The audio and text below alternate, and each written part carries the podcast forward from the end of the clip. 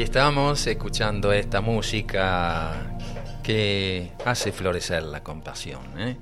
Pero a no dormirnos, arriba los corazones, hoy es un día que debemos celebrar como todos los días y muchas gracias a todos quienes me están amando y mimando a través de todas las felicitaciones en el día de mi aniversario. Muchísimas gracias a todas, a todos. Ya vamos a ir después leyendo todos esos mensajitos. Así comenzamos un programa más, abriendo el sábado holístico por Radio Limón en la frecuencia 90.3. Esta es La Otra Realidad, un puente entre dos orillas, con notas, entrevistas, análisis e investigación sobre temas que hacen al despertar de la conciencia. Puesta en el aire, nuestro director Facundo Crispín Acoglanis manejando la nave. En la columna fitoterapéutica, mi amada Diana Pereira. En la conducción, quien les habla, este aprendiz de Quijote, como decía Alberto Cortés, Oscar Acoglanis, un servidor. Como invitada estará en el día de hoy Gabriela Hernández, terapeuta holística, que vamos a conversar sobre muchos temas porque tiene una vasta experiencia la Gaby y verdaderamente va a ser un honor contar con su presencia aquí en el estudio. Habilitamos nuestras vías de comunicación. Si estás en el exterior, ya sabes, más el signo más 54 9 3548 58 52 20 y 3548 432 285.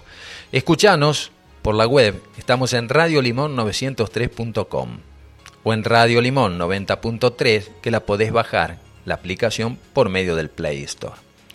En la columna fitoterapéutica, como siempre, nuestra amada Diana Pereira, que vamos a ir invitando a la audiencia a ir teniendo su libretita, su cuadernito de anotaciones, a todas las fitoterapeutas, a todas aquellas personas que del otro lado quieren aprender sobre todas las novedades que cada sábado Diana trae para tener una calidad de vida mucho más eh, abundante.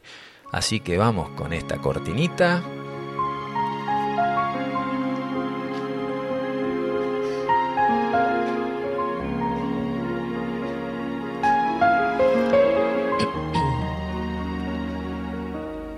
Día, buen día, mi amada. ¿Cómo ha amanecido este día de pleno sol? ¡Qué belleza! Maravilloso día aquí en las sierras. Se respira un aire puro y alegría en el corazón. Tengan todos los oyentes muy buenos y bendecidos días. Muy bien. Eh, hoy vamos a continuar con plantas para la patología de la boca. Vamos a hablar de piorrea, gingivitis y parodontosis. Desde el punto de vista etimológico, piorrea quiere decir derrame de pus, aunque se aplica específicamente a la salida de pus de las encías. Los dientes, pierden sujeción y se caen. La gingivitis es la inflamación de las encías frecuentemente causada por la piorrea. Y la parodontosis es un término más amplio que incluye a todas las afecciones, capaz de alterar la sujeción de los dientes al hueso la más frecuente de las cuales es la piorrea. Estas afecciones requieren un tratamiento odontológico especializado, pero los enjuagues bucales con plantas que vamos a enumerar sirven como complemento higiénico del tratamiento y también ayudan a la sujeción de los dientes. Para estos casos contamos con distintas hierbas. Por ejemplo, la rataña. Eh, su nombre científico es Crameria triandra. La raíz de este arbusto es lo que se usa en fitoterapia. Esta planta es originaria de las zonas andinas de Sudamérica. Las propiedades poderoso astringente, y antiinflamatorio. La raíz de la rataña se viene usando en Perú desde tiempos inmemorables para la limpieza de los dientes y las encías. Las damas de Lima, capital de Perú, la usaban en el siglo XIX para blanquear sus dientes en ocasión de fiestas y celebraciones. Sí, nosotros que vamos siempre al norte, ¿no? Ahí este, debe abundar la rataña. La raíz contiene varios principios activos, de los cuales el más importante o los más importantes son los taninos, que tienen la particularidad de no amargar las preparaciones como ocurre, por ejemplo, con el roble. Su fuerte acción astringente y antiinflamatoria la hace muy recomendable en casos, por ejemplo, de gastroenteritis y colitis, inclusive para los niños. Externamente da buenos resultados en los siguientes casos. La usamos para afecciones bucofaringias, por ejemplo, estomatitis, que es la inflamación de la boca, para piorrea, gingivitis, faringitis, amigdalitis. Se aplica en gargarismos y enjuagues también para hemorroides y para fisura anal, aplicada en forma de baños de asientos. En leucorrea, o sea, flujo vaginal, y también para fisura anal, como lo dije recién, aplicada en baños de asiento. Para sabañones, en compresas empapadas con una decocción de la corteza en uso interno, polvo de la raíz, una cucharadita de café tres veces al día. Es importante este, contar con estas plantas que en las buenas dietéticas donde venden muchas hierbas, ahí la podemos conseguir. La decocción, 20 gramos de corteza por litro de agua. Se ingieren tres tazas diarias. En tintura madre, se administra de 10 a 20 gotas tres veces al día. En uso externo, 30 a 40 gramos de corteza por litro de agua, con la que se realizan gargarismos y baños de asiento, irrigaciones vaginales y compresas. Bueno, vamos a pasar a otra planta que está mucho más cerquita y al alcance. Justamente estaba buscando dónde hay un roble acá en la zona. El Quercus rober. Es el roble característico de Alemania, que hay en toda la Argentina. Yo dije, Voy a ver en la zona donde hay. El otro día caminando por la cumbre vi un ejemplar maravilloso, mm. enorme. Y ahí, al no sufrir tanta humedad ambiente como en Buenos Aires, crece sano, porque he visto muchos robles eh, de este tipo en Buenos Aires pero están como las hojitas ongueadas, ongueaditas, sí. Bueno, el smog también, amarillo, marrón. el monóxido. Era un ejemplar maravilloso, ah, estaba en toda su plenitud. Entonces, el roble es astringente y antiinflamatorio.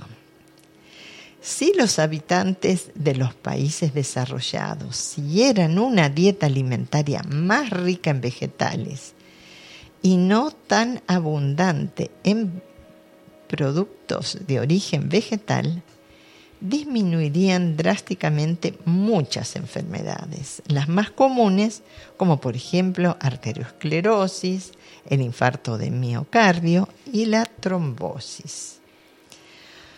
Durante los siglos fueron las bellotas alimento básico de pueblos de gran fortaleza física como el vasco.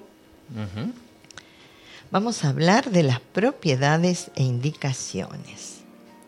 La corteza de todos los árboles del género Quercus que son los robles, y vamos a hablar algunos más, son muy ricos en taninos, entre los que se destaca el ácido cuercitánico. Los taninos son astringentes, es decir, que secan las mucosas inflamadas y este, precipitan o coagulan las proteínas de los tejidos. En esto precisamente se basa su empleo. Sobre este, los siguientes temas, como se conocen, sobre los tejidos que actúan en estas inflamaciones. Los secan, los desinflaman, y endurecen transitoriamente mientras van siendo sustituidos poco a poco por tejido sano.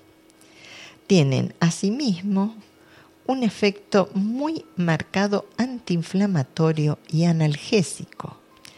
Y además este, detienen las pequeñas hemorragias superficiales eh, que se ocasionan con estas patologías, mm. o sea que tienen una acción hemostática. Las bellotas también tienen tanino, además de glúcidos, que son hidratos de carbono, lípidos, que son grasas, de alto contenido biológico. Son astringentes y constituyen un alimento idóneo en las diarreas por gastroenteritis, especialmente en los niños. La corteza de los robles se aplica por vía externa en forma de decocción y por vía interna, aunque no es tóxica, puede producir náuseas porque es muy amarga y tiene numerosas indicaciones debido a sus grandes propiedades curativas. Qué bueno. Sí, hay muchos robles en la Argentina. Es un árbol que, que y está Néstor Roble, el osteópata nuestro de cabecera también. Ahora estará viajando. Ah, sí, un abrazo para Néstor. Un abrazo, hermano. Bueno, estomatitis, faringitis, eh, son inflamaciones de la mucosa bucal, y es de la garganta. Se aplica en forma de enjuagues o gargarismos varias veces al día, con lo que se consigue aliviar la sensación de picor a la vez que este, se obtienen un efecto antiséptico y cicatrizante. En gingivitis, paradontosis, piorrea, en todo tipo de inflamación de las encías ayuda a limpiar la suciedad acumulada en el fondo de ellas. En los casos incipientes puede afirmar los dientes que empiezan a moverse como consecuencia de estas patologías, ¿no es cierto? Eh, entonces, las inflamaciones de las encías y de los tejidos que sujetan los dientes al hueso. También es útil en conjuntivitis y blefaritis, que es la inflamación de los párpados. Se realizan baños oculares o bien se aplica una compresa empapada en el líquido de la decocción cada cuatro horas. Se obtienen muy buenos resultados en casos de conjuntivitis irritativa o alérgica, así como en casos de orzuelos. Es muy, muy molesto eso. ¿eh? Bueno, sí, pero tenemos al alcance cerquita nuestro, es cuestión de ubicar algún roble y ya tenemos la solución. Me acuerdo, me curaban el, el orzuelo con, con, un anillo de oro, ¿eh? Eh, la tía la tía Catalina, que, Dios bendiga, ¿no? Siempre dejando su, su, impronta de amor. Y bueno, venía Oscarcito, me pasaba, sacaba un anillo de oro y, me lo pasaba por el ojo para Pero primero había que ¿eh? frotarlo y calentarlo, ¿no es cierto? Sí, así, ella tenía una técnica ahí en sus oraciones mágicas que, que verdaderamente funcionaban. ¿eh? Bueno, yo quiero pasarles una experiencia que tuve hace poco. Eh, empecé a sentir que me salía un orzuelo fuerte, fuerte, fuerte. Ya se estaba hinchando y saliendo afuera. y recurrí a la, mágica pócima del antibiótico de semillas de pomelo. Puse en un algodoncito una cantidad con la precaución de que no vaya al ojo porque tiene una, una parte alcohólica, ¿no? Y eso iba a arder muchísimo. Bueno, lo tuve unos cinco minutos, dos veces en el día y desapareció absolutamente. ¿eh? Múltiple. Eh, cada vez encontramos que sirve para más patologías. es, maravilloso. Son estos regalos de la madre natura que no tienen parangón. ¿eh? No, no hay química que pueda contra ellas, porque siempre están dando, dando, dando este reino maravilloso con el que habitamos y que tenemos que empezar a valorar mucho más. Bueno, cada tanto lo recuerdo. El antibiótico de semillas de pomelo, eh, árbol orgánico, este, que generosamente nos donan unos amigos este, todos los años toda la producción para que tengamos cantidad de ese antibiótico maravilloso. Controla 12 bacterias intrahospitalarias resistentes. Y siempre lo comento que cuántas veces una persona entró a un hospital, una clínica para operarse de una hernia y termina con una neumonía. Ah, sí. Y bueno, los virus intrahospitalarios. Y de eso se, trata. Y este antibiótico que nos regala la naturaleza. Controla todas esas patologías. Así que siempre a tener en casa antibiótico de semillas de pomelo. También sirve para estamos hablando ahora del roble, ¿eh? yo me fui por las ramas. Hemorragias nasales. El roble se aplica en forma de irrigación o bien empapado, empapando una gasa que sirve para taponamiento. Como es hemostático, controla este, las hemorragias nasales. Mm. Y también es bueno, muy bueno para los abañones. Eh, baños de manos o de pies tres veces al día durante 15 minutos con una decocción de la corteza de roble. Los baños tienen que ser calentitos. Hacen desaparecer el enrojecimiento y el picor de la piel. ¿Qué tal? Maravilloso. Para las personas que sufren de sabañones en invierno y también hemorroides y fisura anal, reduce la inflamación y detiene la pequeña hemorragia que suele acompañar a estas dolencias, favorece la cicatrización este, y también los dolores tan molestos de la fisura anal. Se aplica en forma de baño de asiento caliente 15 minutos de duración, una o dos veces diarias, y también puede ser eh, para las hemorroides internas en forma de enema. Em, entonces, también para eczemas y grietas de la piel.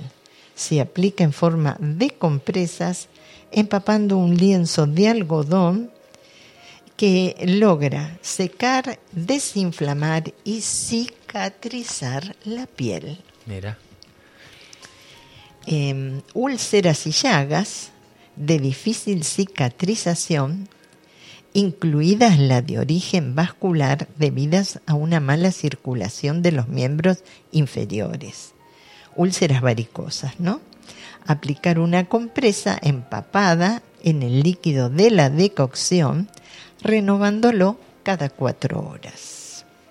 Para dolores reumáticos, los fomentos o compresas calientes con una decocción de su corteza o de la corteza de roble tiene también efectos antiinflamatorios y antirreumáticos.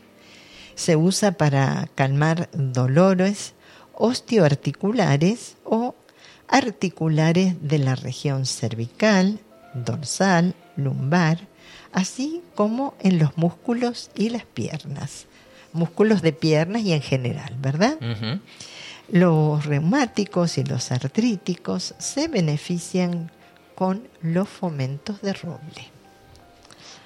La encina, el alcornoque y el roble americano son varios de los árboles del género Quercus. Todos ellos este, producen bellotas y de propiedades medicinales como las que acabamos de hablar. Tienen muchas propiedades. En uso externo, la decocción de 80 gramos, unas 4 cucharadas de corteza de roble bien triturada por litro de agua, dejar hervir durante 10 minutos a fuego lento. Después se filtra y se aplica localmente sobre la zona afectada en algunas de las siguientes formas.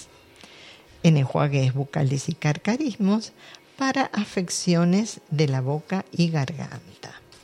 Bien, bien filtrada para irrigaciones vaginales. Y baños de asiento, lavativas, para afecciones del ano y recto. Baños de mano y pies para los sabañones fomentos o compresas sobre los músculos o articulaciones doloridas. En compresas, empapando un paño de algodón o gasa que se renueva cada cuatro horas para afecciones de la piel. También para lavados oculares o taponamientos nasales. O sea que nos podemos proveer del roble, de su corteza, que es maravilloso y la corteza tiene la particularidad de que una vez que la recogemos del árbol, bien seca, se seca al sol, eh, dura con sus principios activos en todo su potencial tres años. O sea que este, su vencimiento es a largo plazo. ¿Y sí? Las cortezas tienen esa particularidad. ¿Todas o esta específicamente? Todas las cortezas de los árboles y los arbustos duran tres años. Vos hablabas de, las compresas. Sí. Eh, contanos un poquito en qué consiste una compresa para aclarar, porque hay gente que siempre se engancha después o en programas posteriores y a veces, ¿qué será la compresa? Bueno, di la receta de cómo hacer la decocción porque, digamos, todas las partes duras de las plantas, por ejemplo, las cortezas, los rizomas, requieren de una acción del calor más pronunciada. Claro, para extraer sus principios. Tal cual. Entonces hay que hervir, hervir durante 10 minutos a fuego lento y después dejar que tome temperatura ambiente y recién ahí filtrar. Con ese líquido empapando un paño de algodón, se aplica en la zona dolorida, esos son, se llaman compresas. Ah, está, muy bien. Sí, bien. Y vamos a hablar de otra planta que también este, está a nuestro alcance, que es el granado. A mí Papá Noel en este último árbol de Navidad me trajo un granado maravilloso, que ya tiene una granadita. Bueno, vamos a las propiedades astringente, afianza los dientes y es un potente vermífugo. ¿Saben qué significa? Claro. A ver. Era para los parásitos. Tal cual. ¿eh? En las tumbas egipcias de hace más de cuatro milenios se han encontrado restos de granada. También eran apreciadas por los pueblos israelitas, los griegos la consideraban como el símbolo del amor y la fecundidad. Discórides, en el siglo I de nuestra era, ya recomendaba la raíz del granado para expulsar los gusanos del vientre y especialmente las tenias. Ahí está. Porque, bien, bien vermífugo. Sí, porque hay, hay muchas hierbas para este, liberarse de los parásitos, pero las tenias son más difíciles. De, mm. Hay muchas que actúan en, en, todo el resto de las lombrices, pero las teñas este, se sujetan al intestino como por una ventosita y son bastante difíciles de eliminar por lo menos con, métodos naturales, con plantas. Y el granado es una de ellas. El nombre eh, científico es Punica gratanum. El granado es un árbol muy bello. Los fenicios los trajeron de Asia Occidental al Mediterráneo. Y a los romanos y posteriormente los árabes lo extendieron por todos los países de Sudamérica. Los españoles lo introdujeron en América, donde se extendió por todo el continente. Tanto por la belleza de sus flores como por la singularidad de sus frutos, ha llamado la atención de botánicos y médicos. Hoy sabemos que merece toda nuestra atención por su valor como alimento y medicamento. La corteza de la raíz y en menor medida la del tronco y de las ramas contienen diversos alcaloides, el más importante de los cuales es la pelletiarina así como taninos, glucósidos de acción astringente. Su acción principal es la vermífuga, o sea, que hace expulsar gusanos que parasitan en el intestino humano. Y con, como habíamos dicho, con especial efectividad en el caso de tenias o solitarias. La corteza del granado especialmente de la raíz, debe su acción a los alcaloides que contiene. Resulta interesante comprobar que estos alcaloides y los taninos y el resto de las sustancias que forman la corteza del granado son bien, eh, bien tolerados y sus efectos eh, tóxicos resultan insignificantes por lo que se prefiere entonces la planta completa antes que separar los principios activos en forma química. Sus principios activos de esta forma pueden resultar tóxicos por separado, pero no el completo de la planta, ¿sí? Bueno, la corteza de los frutos y sus tabiques internos también proporciona acción vermífuga, aunque en menor medida que la raíz o la corteza del árbol.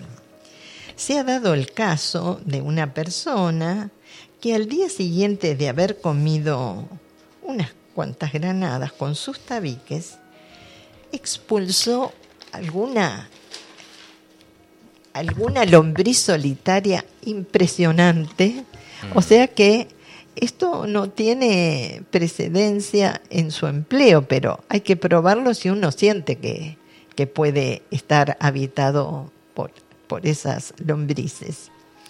Las flores y la corteza de los frutos del granado son astringentes y levemente diuréticas. Están indicadas en los siguientes casos. Diarreas, gastroenteritis, colitis, eh, se toman en infusión o decocción. Depende de lo que usemos. Si es las flores, que son muy delicadas, en infusión. Y la corteza del fruto en decocción.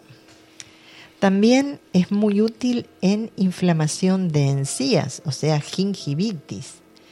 Eh, y también del tejido que sujeta los dientes a, los molares, como periodontitis o parodontosis. La decocción se aplica en enjuagues bucales y puede conseguir que se afiancen los dientes sueltos.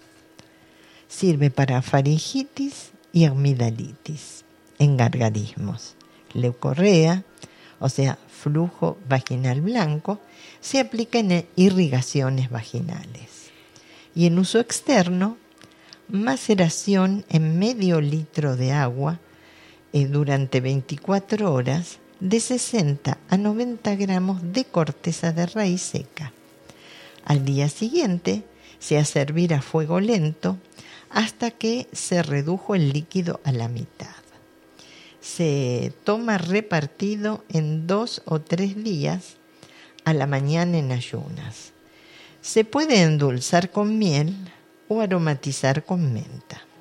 Para los niños en edad escolar, basta con poner de 20 a 30 gramos de corteza con el mismo procedimiento.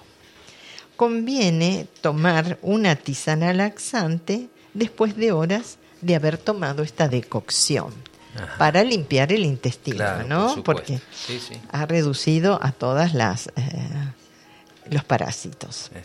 La infusión de las flores, 20 a 30 gramos por litro de agua.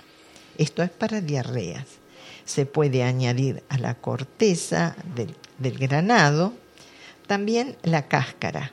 En un litro de agua se va hirviendo a razón de una cucharada eh, por hora se va tomando, mientras dure la diarrea. En uso externo, enjuagues bucales y gargarismos.